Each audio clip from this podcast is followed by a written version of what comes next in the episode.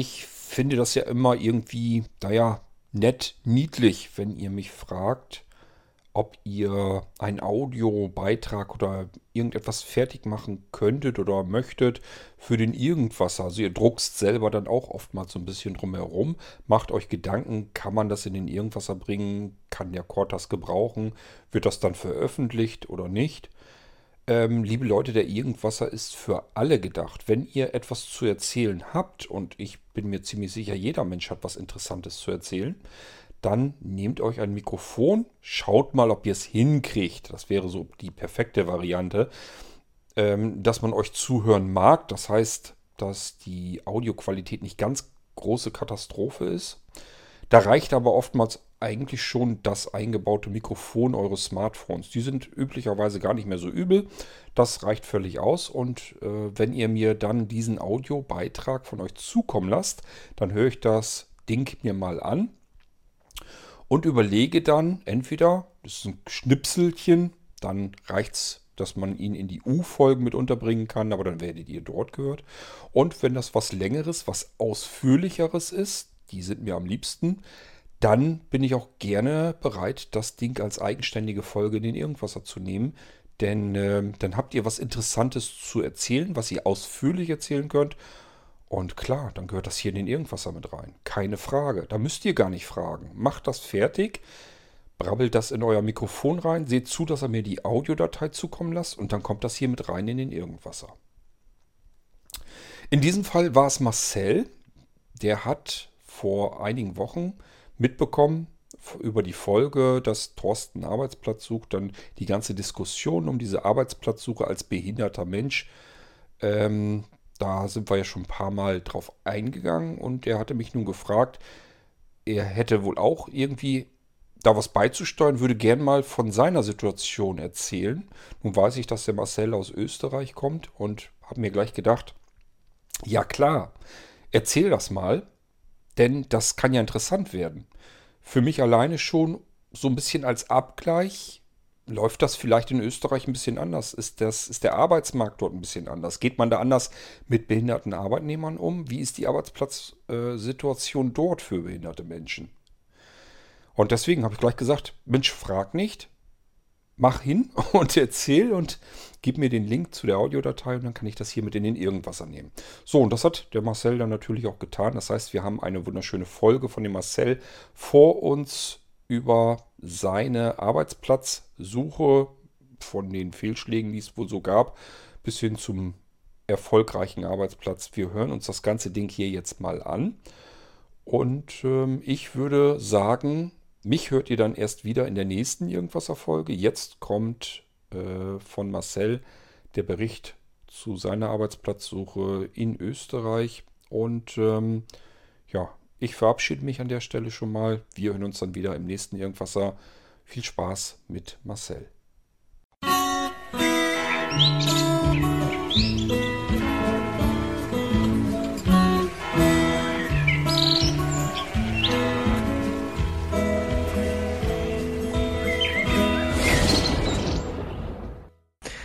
Hallo, liebe Hörer vom Irgendwasser Podcast, der Marcel hier.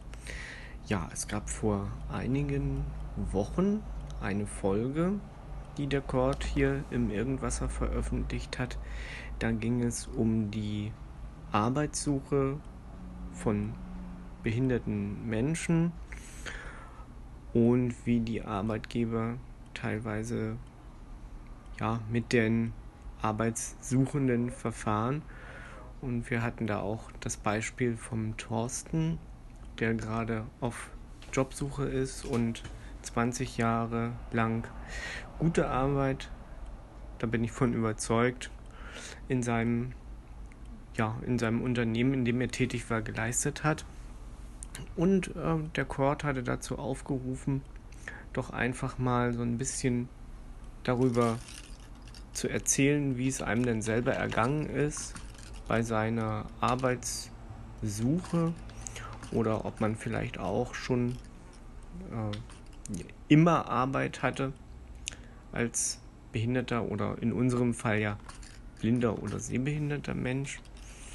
Und dass man sich doch einfach mal so ja, Gedanken darüber machen kann und wenn man dazu ein bisschen was beitragen kann, doch ruhig was darüber erzählen möchte. Und das möchte ich jetzt tun.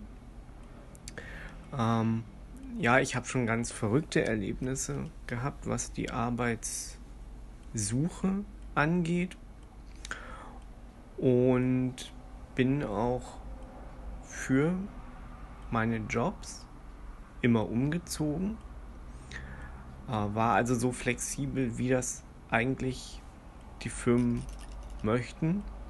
Aber das geht natürlich nur, wenn man äh, ja, alleine lebt und die Möglichkeit hat und den, ja, die, ich weiß nicht, ob man das Mut nennen kann, vielleicht auch den Mut hat, umzuziehen und neue Leute kennenzulernen und sich für den Job an ganz neue Umfelder gewöhnen zu wollen. Bei mir war es so, dass ich äh, nach meiner Schulzeit, die ich 98 beendet habe, äh, schon in der Schule, dass wir dort in der Schule schon darauf vorbereitet wurden, was würdet ihr gern lernen? Was soll, wie soll euer Ausbildungsweg sein? Was gibt es? Wo liegen eure Stärken? Wo liegen eure Schwächen? Und so weiter und so fort. Äh, ich war in der Blinden- und Sehbehindertenschule Königs Wusterhausen und die haben das eigentlich ganz gut gemacht. Es gab immer so Praktika in der ja, 8., 9. und 10. Klasse. Ich habe die Schule mit mittlerer Reife abgeschlossen. Und da konnte man sich schon mal so ein bisschen, ja, wie soll ich sagen, durch das, durch das Arbeitsleben schnuppern, sage ich mal. Weil man ja oftmals selber, wenn man in der 7., 8., 9. oder 10. Klasse ist, so etwa noch nicht so richtig weiß, ja, was möchte ich denn eigentlich machen? Ich meine, bei mir war es so, dass ich schon wusste, ich möchte eigentlich im Büro arbeiten. Das wäre was für mich. Ja, hatte aber trotzdem auch mal ein Schülerpraktikum in einer Physiotherapie und habe dann gemerkt, ja, das macht mir zwar Spaß, aber das ist jetzt nicht unbedingt das, was ich gern machen möchte dann war es so, dass ich mich dazu entschieden habe, die Ausbildung als Telefonist und Fachkraft für Textverarbeitung zu machen. Das ist so ein typischer Blindenberuf, sage ich jetzt mal. Das ist auch ein Beruf, der ähm, ja anerkannt wird vom Arbeitsamt. Und das ist genau der springende Punkt bevor ich meine Schule abgeschlossen habe, also die mittlere Reife, ging es eben darum, wie gesagt, was möchte man machen, wusste ich in dem Fall schon. Und ähm, ich habe mir dann so gedacht, ja, ich gehe einfach zum Arbeitsamt und sage denen, ich möchte Telefonist werden. Ja, dann bin ich dorthin gegangen und dann wurde mir gesagt, ja, das ist kein Problem. Äh, das gibt eine Ausbildungsstelle für Blinde und Sehbehinderte in Chemnitz. Da gibt es eine einjährige Ausbildung. An, der, an dieser Ausbildung kann man dann auch noch die Ausbildung zur Fachkraft für Textverarbeitung anschließen. Ja, das habe ich dann auch so in Anspruch genommen weil die Sachbearbeiterin war auf jeden Fall mal froh, dass sie mit mir nicht viel Arbeit hatte, weil ich eben wusste, was ich wollte. Und das wussten andere Leute nicht, die ich kennengelernt habe, was aber auch kein Problem ist, denn dann macht man eben so ein Vorbereitungsjahr. Das gibt es in dieser in diesem äh, Berufsbildungswerk. Da kannst du dann ein Jahr dich mal durch alle Berufsgruppen durcharbeiten und kannst dann sagen, jo, das ist es, das möchte ich und kannst das dann lernen. Aber das war für mich vergebene Zeit, weil ich ja wusste, was ich wollte. Warum soll ich dann noch ein Jahr vergeben, in dem ich jetzt einfach gesagt schon Geld verdienen könnte. Ja, dann habe ich die Ausbildung gemacht. Äh, das war auch eine sehr gute Ausbildung in Chemnitz, muss ich sagen. Sowohl die Ausbildung zum Telefonisten als auch die Ausbildung zur Fachkraft für Textverarbeitung.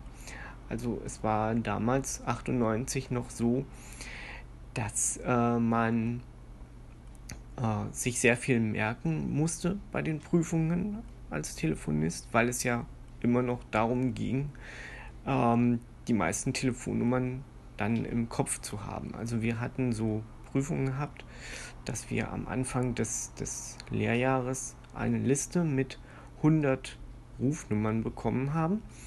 Und diese 100 Rufnummern waren natürlich alle irgendwelchen Institutionen, ob das jetzt Geschäfte, Krankenhäuser, Schulen und so weiter war, zugeordnet. Und am Ende des Lehrjahres zur Prüfung musste man 60 dieser 100 Nummern wissen. Also das wurde dann so gemacht in der Prüfung, dass eben dort in diesem Fragebogen stand, ähm, ja, geben Sie uns bitte die Nummer der Bäckerei X an und dann musstest du das halt wissen, musstest aber trotzdem über das ganze Jahr diese 100 Nummern lernen, weil man ja nie wusste, welche Nummern drankommen. Ja, dann äh, war bei der Ausbildung zur Fachkraft für Textverarbeitung natürlich äh, das Stenografieren, was gelernt werden musste. Dann das Schnellschreiben, da gab es eine Prüfung. Und äh, dann gab es auch äh, die Möglichkeit, an einem Bundesjugendschreiben teilzunehmen. Das habe ich dann auch gemacht. Ja, und dann muss man sich natürlich schon in der Ausbildung versuchen, um einen Job zu kümmern. Und das habe ich dann auch gemacht. Ich hatte dann bei, einer, bei einem Callcenter in Mannheim angefangen, was natürlich auch wieder 700 Kilometer weg war von meinem Heimatort, aber das äh, war für mich in dem Fall nicht so schlimm, weil ich wollte ja arbeiten. Und da musste ich natürlich dann, habe ich mir gedacht, die Opfer bringen oder das Opfer bringen und einfach sagen, ja, jetzt werde ich äh, von zu Hause weggehen. Durch Ausbildung und so weiter war ich ja auch schon länger von zu Hause weg und werde dort anfangen zu arbeiten. Ja, das habe ich dann auch gemacht. Ich hatte dann auch eine Woche nochmal so ein Praktikum dort. Das hat sich auch alles gut angehört. Dann haben äh, meine Eltern geholfen, mit mir eine Wohnung zu besorgen. Die haben wir dann eingerichtet. Und dann wollte ich anfangen zu arbeiten. Und am ersten Tag wurde mir gesagt, die Firma ist pleite. Ja, jetzt habe ich natürlich das Geld, was ich schon so ein bisschen angespart hatte, was ja eigentlich als Lehrling oder, oder Schüler noch nicht so wirklich viel ist, für die Wohnung ausgegeben, die ich aber jetzt gar nicht mehr brauchte, weil ja die Firma pleite ist. Und dann ist die Welt erstmal zu Ende. Dann denkt man sich, das kann ja nicht wahr sein. Jetzt hast du da so viel Energie und Kraft reingesteckt und jetzt ist die Firma einfach so pleite und dir gibt niemand was dafür. Ja, oder du kriegst dafür keine Entschädigung, sagen wir mal so. Ja, was habe ich gemacht? Wir haben die ganzen Sachen und die ganzen Möbel wieder verkauft. Die Wohnung haben wir aufgelöst. Und ich bin erstmal wieder zu meinen Eltern gezogen und habe von dort aus weitergesucht. Denn ich wusste, ich wollte nicht zu Hause bleiben. Einfach weil ich, weil ich was Sinnvolles machen wollte. Ich wollte einfach äh, ja, gebraucht werden natürlich, wollte am Arbeitsleben teilhaben und wollte einfach meine Arbeitskraft einsetzen, wie jeder andere Mensch das ja eigentlich auch will, jedenfalls die meisten. Und deswegen kann ich den Thorsten so gut verstehen, wenn er sagt, ich bin einfach total gefrustet, weil er will ja auch arbeiten und kann nicht, weil man ihn nicht lässt. Und das ist was ganz, ganz Schlimmes. Ja, dann habe ich Bewerbung geschrieben und habe mich auch mit dieser Datenbank, Rehadat nannte sich das, glaube ich, damals. Ich weiß nicht, ob es das heute noch gibt, befasst.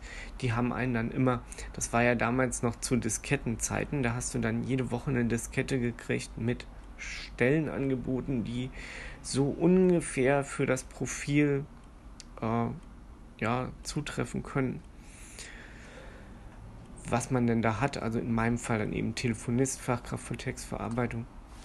Ja, und dann habe ich tatsächlich eine Stelle gefunden. Mir ist da eine Stellenanzeige in die Hand gefallen, in der eine Firma in Nordrhein-Westfalen, die sich mit Software für Großdrucker befassen, einen First-Level-Supporter brauchten. Und dann habe ich natürlich erstmal so gedacht, ja, was brauchen die denn da? Ich meine, da muss man sich ja sehen können. Und da habe ich dort einfach mal angerufen. Und die hatten mir gesagt, wir sind auf jeden Fall bereit, einen blinden und seh oder sehbehinderten Menschen einzustellen. Denn das, was sie bei uns können müssen, das ist einfach äh, Telefontätigkeit. Das heißt, die Kunden rufen an und äh, an unserer, unsere Druckersoftware wird mit einem Dongle geschützt und auf diesem Dongle steht eine Nummer. Und ihre Aufgabe ist es, die Nummer zu erfassen und das Problem zu erfassen und das dann zu dem richtigen Supporter weiterzugeben. Ja, würde mir gefallen. Habe ich denen natürlich auch gleich gesagt. Und die haben mich zu einem Vorstellungsgespräch eingeladen.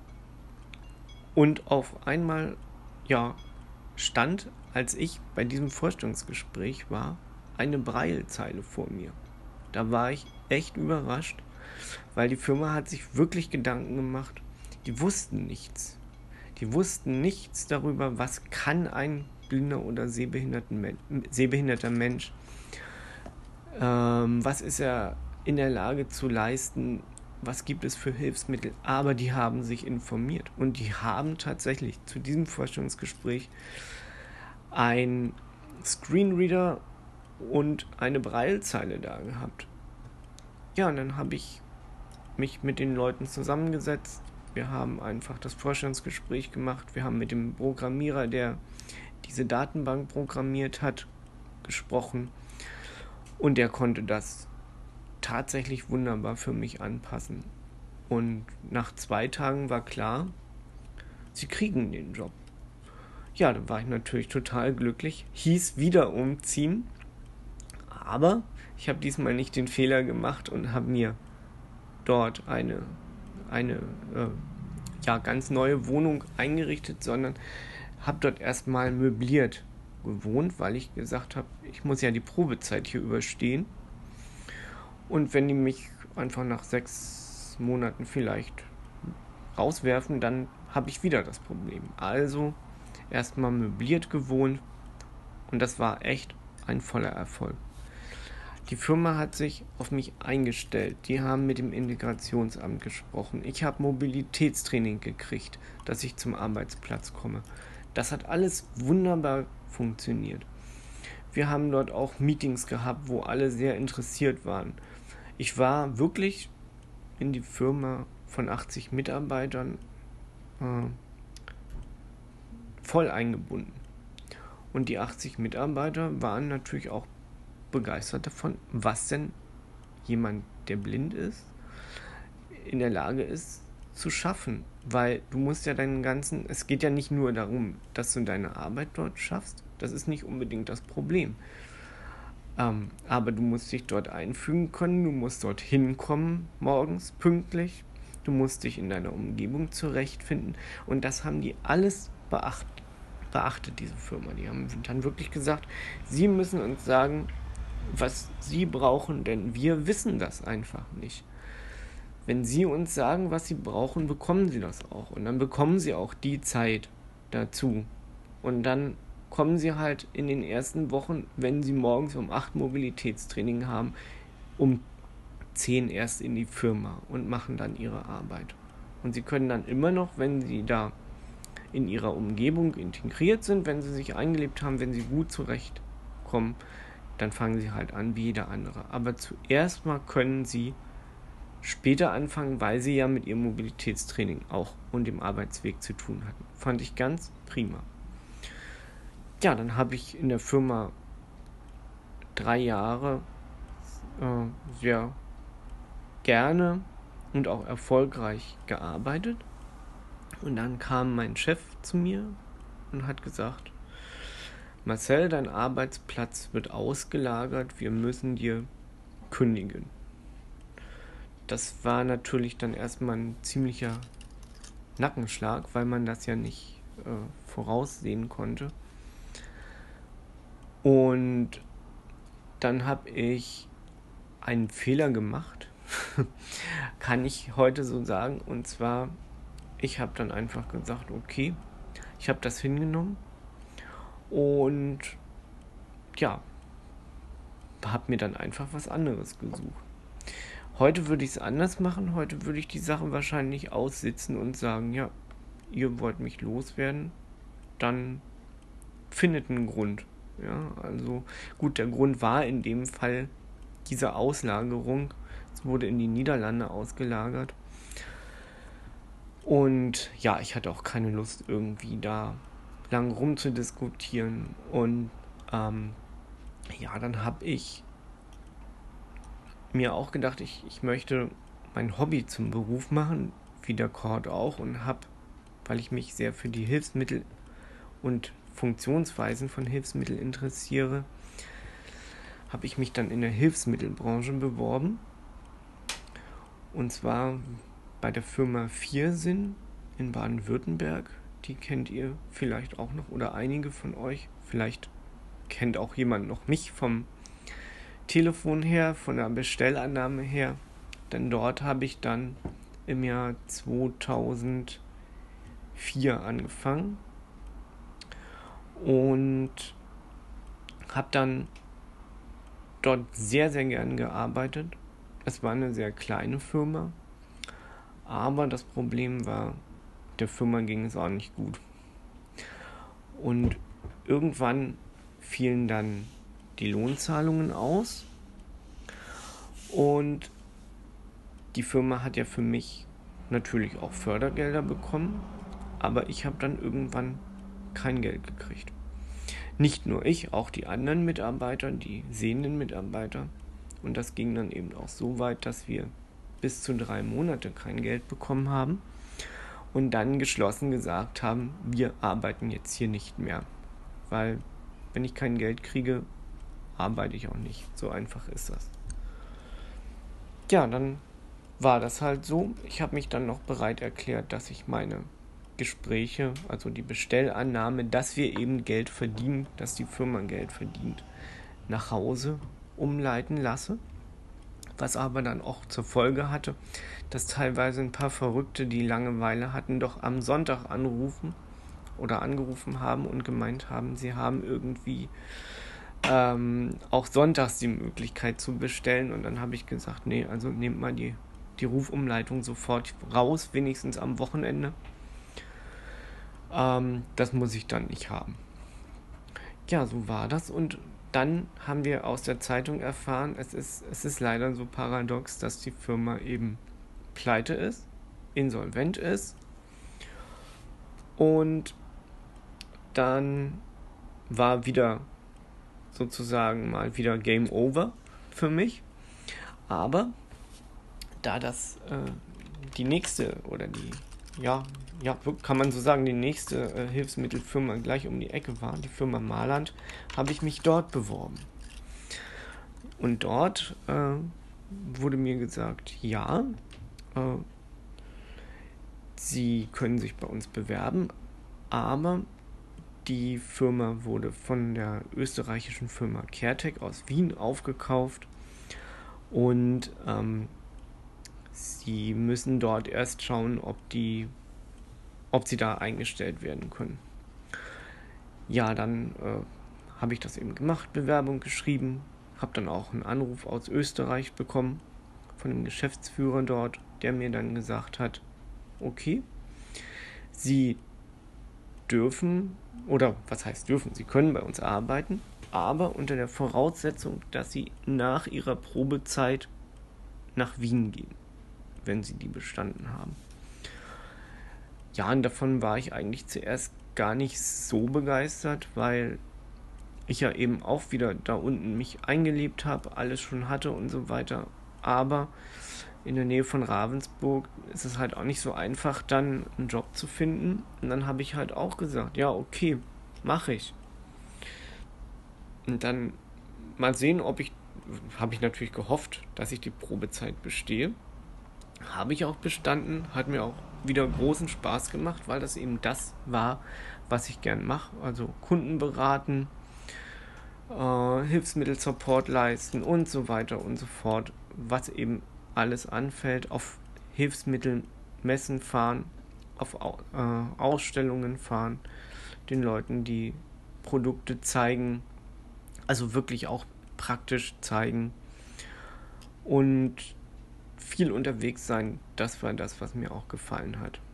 Ja, und ich habe auch gemerkt, der Kundenkreis von blinden und sehbehinderten Menschen ist um einiges kritischer als der der Sehenden, aber die Leute sind auch unheimlich dankbar, weil sie einfach gut finden, wenn man sich für sie Zeit nimmt.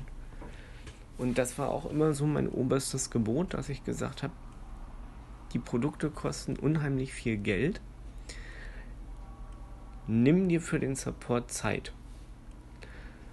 Ja, und dann bin ich von Baden-Württemberg nach Wien gegangen, habe dann erstmal eine Weile in der Firma äh, wohnen können. Die hatten dann noch ein Zimmer, da konnte ich dann wohnen.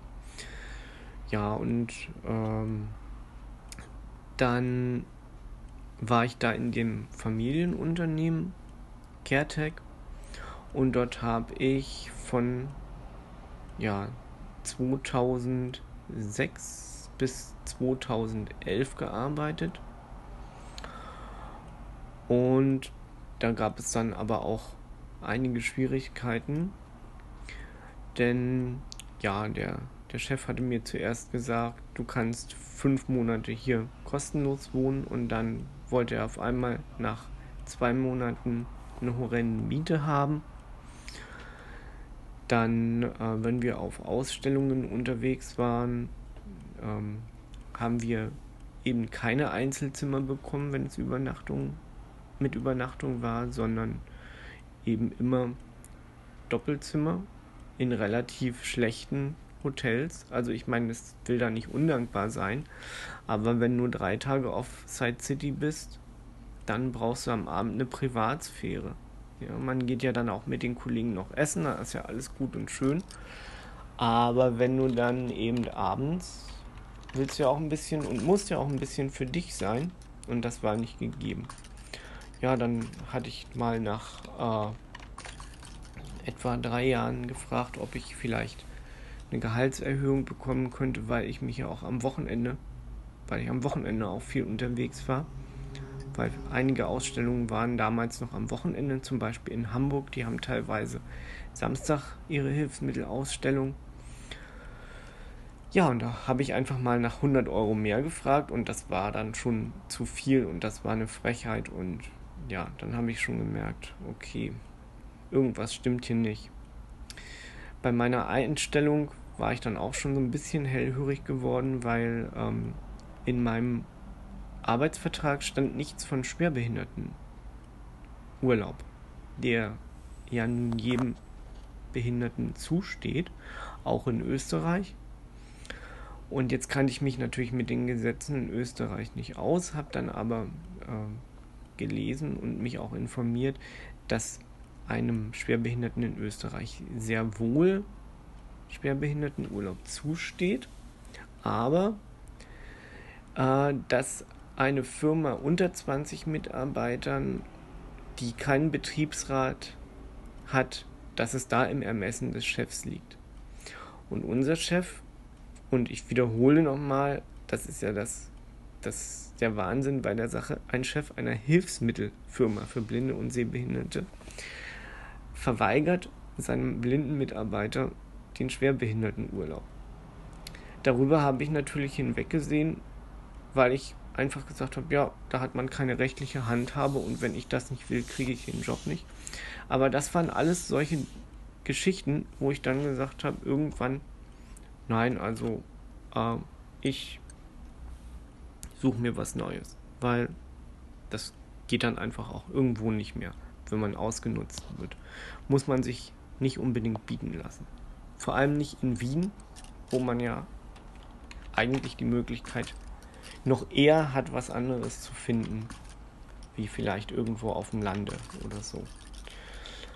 Ja, dann hatte ich einfach gesucht aus meinem bestehenden Arbeitsverhältnis. Was Besseres kann einem ja eigentlich gar nicht passieren, dass man aus einem bestehenden Arbeitsverhältnis die Möglichkeit hat zu suchen.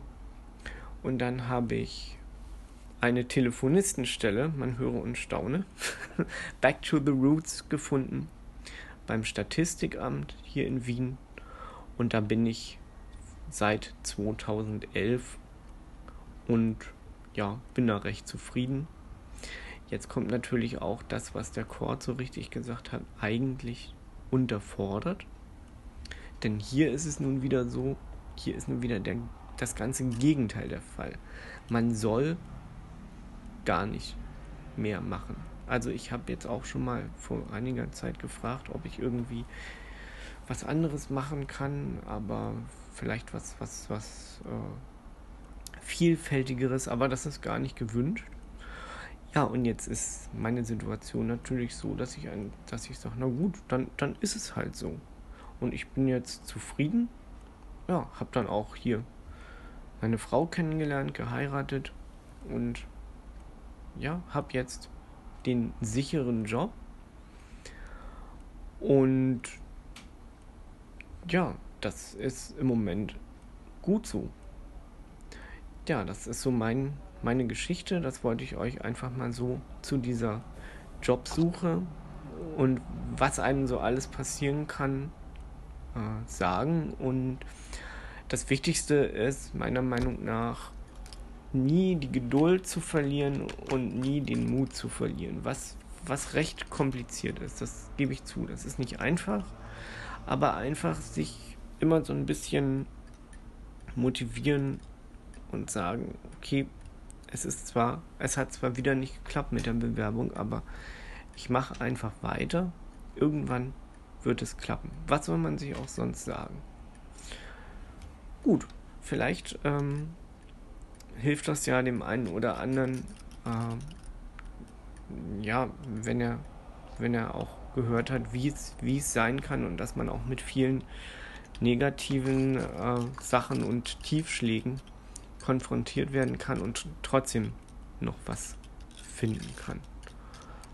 Ja, dann sage ich bis bald, euer Marcel.